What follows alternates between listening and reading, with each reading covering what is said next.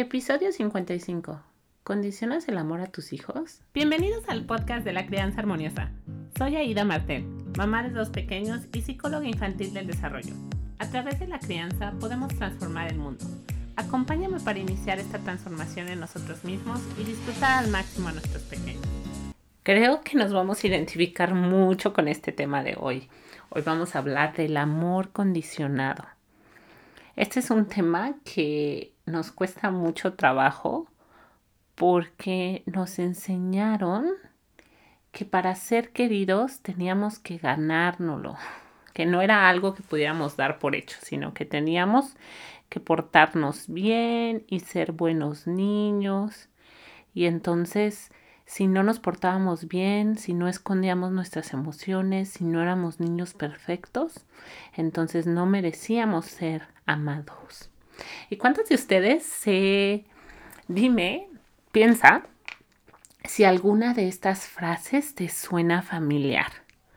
Cosas como te amo cuando te portas bien. Te amo cuando eres bueno. ¿No estás siendo bueno con tu hermanito? No te amo. Ah, estás haciendo berrinche. Ok, entonces ya me voy. No te amo. ¿Y se acuerdan cuando entre paréntesis nos portábamos mal, porque ya les he contado que yo no creo en el, en el mal comportamiento. El comportamiento es un reflejo de cómo los niños se sienten en determinado momento y puede ser un comportamiento totalmente normal para su desarrollo y para su edad o puede ser un grito de desesperación porque tienen la mochila llena, porque hemos cometido abusos, sea violencia psicológica, violencia a través de golpes, nalgadas, vete a tu cuerpo, a tu cuarto. Eh, ustedes ya saben que yo hablo de los métodos que implican la separación. Entonces puede ser cualquiera de estas cosas o nos aplicaban la ley del hielo. ¿Se acuerdan de la ley del hielo? Que nos portábamos mal y entonces nos dejaban de hablar o nos aislaban, nos retiraban su amor, nos ignoraban. Bueno, pues les platico que todas estas estrategias eh, tienen como punto central utilizar la separación para modificar la conducta de nuestros hijos es terrible, terrible, terrible, terrible. Y si me escuchas y dices, ay, está exagerada, no, te prometo que no estoy exagerando. Los seres humanos necesitamos sentirnos cerca y conectado con las personas que amamos. Tú dime cómo te sientes si llegas del trabajo y tu pareja no te habla de la nada. O haces algo mal, ¿cómo te sentirías si haces algo mal y entonces tu pareja te dice algo como, ya no te quiero, vete a la esquina. O te portaste mal y te dice, no más abrazos, no más besos durante una semana, hasta que te vuelvas a portar bien. No sé por qué se nos ocurre hacer con los hijos, con nuestros hijos, que tanto amamos, eh, cosas que no haríamos con nadie. O sea, yo creo que ni a nuestro peor enemigo le haríamos eso a veces nos portamos mucho mejor con las personas que son extrañas a nosotros. Hoy te cuento que si tú el día de hoy no te sientes merecedora de amor, si te cuestionas, si te cuestionas tu valía, si, si tienes periodos en los que entras en mucha depresión, mucha ansiedad, si te cuesta amarte a, a ti misma, si te cuestionas si vales porque a lo mejor todo lo ves en términos de qué es lo que has logrado en la vida, cuántos títulos tienes, cuántas casas, cuántos coches y todo es la parte material y aún así nada te satisface, pues te platico que viene de esto, de no haber tenido el regalo de ser amado incondicionalmente. Y me vas a decir, oye, pero es que ¿cómo? O sea, ¿cómo le voy a estar demostrando amor cuando me pega? O cuando me dice groserías, o cuando... Y yo, y yo siempre les platico que mi pequeño Bruno de cuatro años, que ya tiene cuatro años, em, cuando pasa algo y se altera y pierde el control y lo primero que me dice es, mami, ¿me amas? Y la, la respuesta siempre es la misma, la respuesta es, mi amor, yo te amo todo el tiempo. Mami, pero, pero ¿me amas? Porque aventé tu botella, o una, tengo una botella de agua gigante que es como un galón, es enorme, pero es la que lleno todos los días para recordarme pues de tomar mis cuatro litros de agua, que es mi dosis diaria. Y entonces un día estaba enojadísimo y la aventó por las escaleras. La puse en la, orillita y literal, o sea, voló, voló la botella y se partió en mil pedazos. La botella se partió en mil pedazos. Y les cuento que no era la primera botella que me rompía, porque Digo, fue la primera vez que ustedes pudieran haber dicho que lo hizo a propósito, porque tenía toda la noción de tirar la botella, estaba enojadísimo. Y cuando los niños a esas edades se enojan, no bien quién se las hizo, sino quién se las paga. Tienen un cerebro muy inmaduro. Entonces, bueno, allá fue a dar la botella. Y les digo que no era la primera, porque ya había, eh, ya me había roto otra botella, pero esa sí fue. Em, sin querer, porque estábamos abajo y de repente dio la vuelta y allá fue a dar la botella y entonces en esos momentos, hablando de regulación emocional, híjole, tuve que tener muchísima eh, y, me costó trabajo, pero yo les platico ahorita les estoy platicando a muchas mamis, tengo muchas mamis que están trabajando ahorita conmigo en el en mi programa de mentoría 1 a 1 de crianza armoniosa. Y yo les cuento a ellas que si yo pude cambiar mi patrón automático intergeneracional, cualquier persona puede. Porque yo vengo de una familia, bueno, para los que viven en México, mi, mi papi es de Guadalajara. Yo no sé si haya estados más fuertes u otros, o no sé si sea la familia en particular que me tocó, pero tenemos un temperamento que, ay Dios mío, es eh, un temperamento muy, muy fuerte. Todo el mundo, todo el mundo dice, la familia Rodríguez es, híjole. Y sí, ¿eh? uno, yo lo traigo en la sangre y toda mi familia somos súper temperamentales. Entonces, cuando tengo mamis o papis que me dicen, es que no puedo cambiar, es imposible, yo les digo, si yo pude hacerlo, cualquier persona puede hacerlo es, es un trabajo duro, quizá el más duro que podamos hacer, pero también una bendición. Una vez que ya lo dominamos, es una belleza, se, se relaja uno muchísimo, uno siente una paciencia, una, una paz, perdón, inmensa. Para aquellos que, que, les interese, ojalá tengan la oportunidad de, de experimentarlo y podamos trabajarlo juntos. Entonces, híjole, cuando aventó la botella, eh, me dijo eso, me dice, mami, pero yo te rompí la botella, aún así me amas. Y le dije, sí, mi amor, es que yo te amo todo el tiempo. Pero entonces, ¿por qué te enojas? Le dije, porque todos los seres humanos nos enojamos. Dije, el enojo es una emoción como la tristeza, la alegría. Dije, mami está muy enojada. Mira, es, mi botella está rota en pedazos. Sí, claro, me siento muy enojada y puedo estar enojada y así te amo muchísimo. Mami, mami puede experimentar la emoción que esté experimentando, pero mami nunca, nunca dejará de amarte. Entonces, y este es un mensaje que nos cuesta trabajo porque no lo recibimos. Nunca nos dijeron que somos dignos de ser amados y que somos merecedores de amor infinito incondicionalmente. Y como nos condicionaron el amor, pues entonces hacemos lo mismo y condicionamos el amor de nuestros hijos.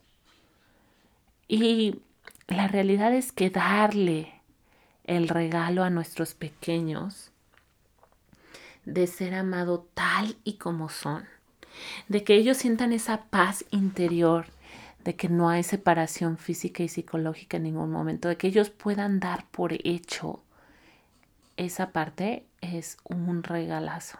No tienen idea de qué tan grande es ese, es ese regalo. Es un mensaje que los va a llenar de mucha paz y mucha tranquilidad. Porque cuando experimentamos la separación y el amor condicionado. Después, cuando estamos en la edad adulta y no somos perfectos y algo sale mal, este es un tema que es recurrente. Es en mi práctica, en mi práctica terapéutica, viendo a pacientes y trabajando con mujeres, con hombres, es un tema que, que trabajamos muchísimo porque cuando nos dijeron que somos, que solo somos merecedores de amor cuando hacemos las cosas bien. Entonces, cuando cometemos errores, cuando hacemos algo que no está bien, nos sentimos mal y sentimos que no somos merecedores de amor. Y esta es una, esta es una falacia. Es, y es un concepto que imagínate, imagínate qué regalo le vas a estar dando a tus hijos si ellos crecen sabiendo que tu amor es infinito y es incondicional. Imagínate qué paz. Imagínatelos cuando tengan una pareja y les digan y tengan algún conflicto y las parejas les digas, ay, ¿por qué te equivocaste? No va a haber preocupación de decir, híjole, me equivoqué, eso significará que ya no me quiere, eso significará que que ya no merezco su amor. Y me vas a decir, ay, suena súper drástico, Aida, ¿en serio que es así? Y quizá pienses que es exagerado, pero te prometo que cuando eres una persona adulta que creció con mensajes de ese tipo, en el que tus cuidadores condicionaban tu amor, te prometo que hoy o te cuestionas de todo lo que haces y estás en una constante ansiedad de, de no, de pensar que tienes que ser perfecto o de hacer todo bien para que las demás personas te amen.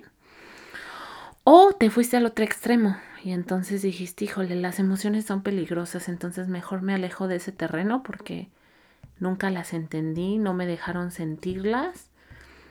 Y entonces es, mejor irme al otro extremo y, olvidarme de, ellas. Mejor me hago una persona dura, eh, valiente, aterrizada a hechos concretos y dejo eso de las emociones para, yo qué sé, las mujeres o la gente más sensible. Y te puedo decir que el desarrollo de un apego evitativo es igual con sus consecuencias, así como el desarrollo de un apego ansioso. Entonces, ambos no, no, definitivamente no son lo ideal para nuestros pequeños. Queremos que desarrollen un apego seguro con nosotros. Y esta es la base de mi filosofía, es la base de, de mi metodología y de mis herramientas en crianza armoniosa, es esa, esa es la base. Ese es el mejor regalo que podamos que podamos darles. Y esto, esto no tiene nada que ver con, con, con las nuevas eh, tendencias. Eh, bueno, o sea, crianza respetuosa, disciplina positiva, crianza consciente, todas estas filosofías de, de criar de forma respetuosa, sin violencia, obviamente tienen la base en el respeto, pero lo que yo les hablo sobre el desarrollo de un apego seguro es un concepto que nosotros los psicólogos infantiles hemos usado por siempre, antes de que existieran estas filosofías, antes de que esto fuera una tendencia y todo el mundo estuviera hablando de la crianza respetuosa y de que fuera un boom en, en, en los medios sociales y bueno, antes ni siquiera internet había, ¿no? Y cuando no había internet, en la Segunda Guerra Mundial, Volvi ya había estudiado el apego seguro y esto, esta, toda esta ciencia ya se había documentado. Así que para aquellos que piensan que este conocimiento es la generación de cristal y gente loca que quiere eh, malcriar a los hijos y mm. darles todo lo que piden, bueno, nada que ver. Esto, esta ciencia ya se. Si esto de la crianza respetuosa no hubiera sido un movimiento, esto es algo que ya se sabía.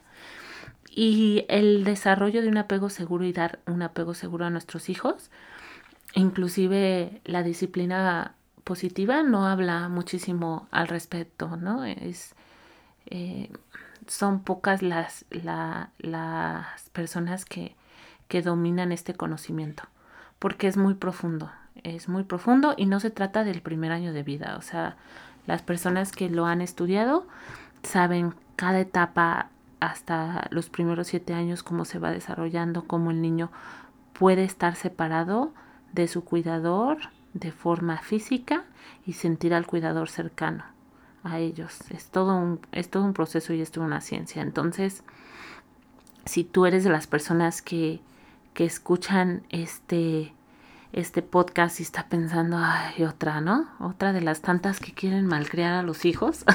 no, te prometo que nada que ver. No, es, eh, no es así. Así esto no hubiera surgido y sigamos, y no sé, en, en, en, el, en la teoría de que siguiera hubiera habiendo mucha violencia física y psicológica ante nuestros hijos, esto ya estaba documentado desde hace uh, muchísimo tiempo. Entonces, lo que pasa es que no hemos, no nos hemos dado a la tarea de informarnos y de documentarnos y de aprender. Em, y yo siempre he dicho que esto debería de ser casi, casi que el curso para, ¿quieres tener hijos? Órale, a ver, deberíamos todos los papás saber sobre, sobre la ciencia del apego seguro. Debería de ser un prerequisito para ser papá. Em, en verdad que es básico. Y la forma en que fuimos criados, este podcast sobre el condicionamiento del amor, es uno de los ejemplos de tantos ejemplos que lo que recibimos fue opuesto a lo que necesitábamos. Entonces, claro que necesitamos tomarnos el tiempo de, de informarnos, de aplicar y de cambiar ese patrón automático intergeneracional del cual hablo a profundidad en mi programa porque es la base del cambio, es la base de hacer las cosas diferentes. Espero que hayas disfrutado este episodio. Espero que a partir de hoy no condiciones más el amor a tus hijos.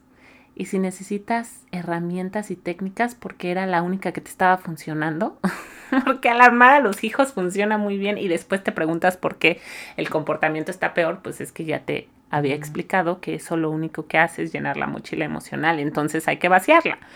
Si necesitas ayuda, por favor escríbeme en Instagram en Crianza Armoniosa y será un gusto ser parte de tu evolución y transformación.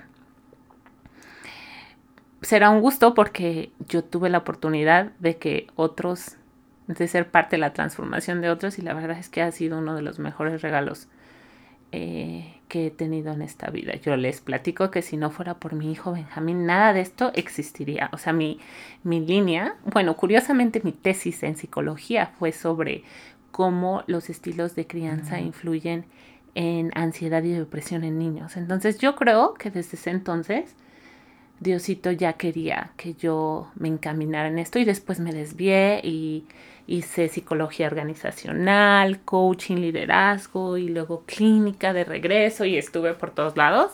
Y entonces, la verdad es que yo sí siento que esto de, de regresar al tema de la crianza y psicología infantil, eh, un nivel mayor a mí decidió a través de mi hijo Benjamín, que ha sido un regalazo y me da muchísimo gusto poder compartir e inspirarlos a tomar medidas para, para iniciar el cambio. Y ojalá que este podcast, ojalá que el escucharme en este podcast sea solo el inicio.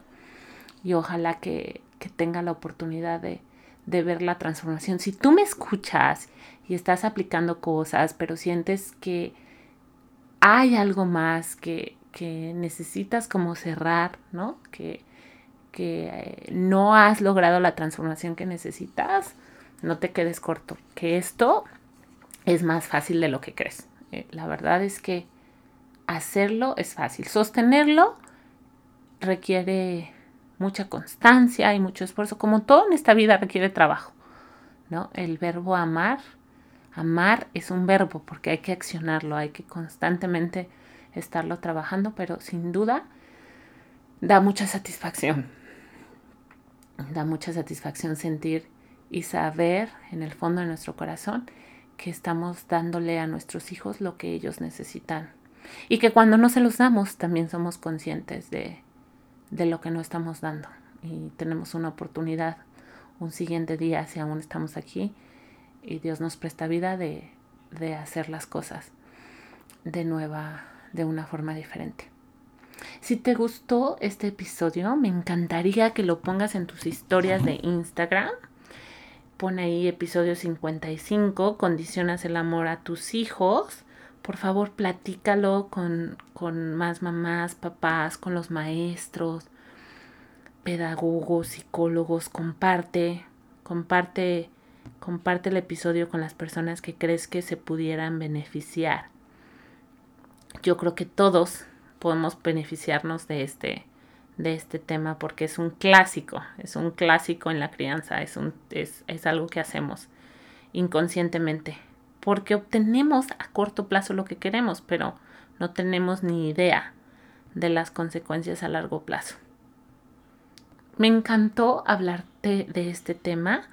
Si tienes algún tema en particular que quieras que aborde, tengo una lista larga eh, y con gusto lo puedo incluir Em, como otro episodio. Así que escríbeme en Instagram, Crianza Armoniosa, o en Facebook, Crianza Armoniosa. Si te gustó este episodio y no me has dado un estrellitas, me encantaría que me des estrellitas para que más gente. El tema de las estrellas no es un tema narcisista, te prometo, pero cuando la gente busca los podcasts, entre más estrellitas tenga, es más fácil que la gente lo encuentre. Yo no he hecho ninguna promoción de este podcast por Facebook o por Instagram. La única forma en que la gente sabe de este podcast es porque tú le has dado le has dado algunas estrellas y entonces la gente lo empieza a encontrar y mi intención es que compartir y que la gente empiece a inspirarse y empiecen a, a iniciar el cambio porque acuérdense que juntos podemos transformar el mundo a través de la crianza. Y tú eres parte de esa transformación. Muchas gracias por escucharme. Estaré muy pronto de nuevo contigo. Disfruta la semana, disfruta tus pequeños y disfruta cada día al máximo. Recuerda que cada día que estamos en esta dimensión es un regalo. Besos. Si disfrutas escuchar este podcast, te va a encantar mi guía gratuita Los 10 principales errores en la crianza de los hijos y cómo evitarlos. Puedes pre-registrarte para recibirla con tu nombre y correo en www.crianzaharmoniosa.com.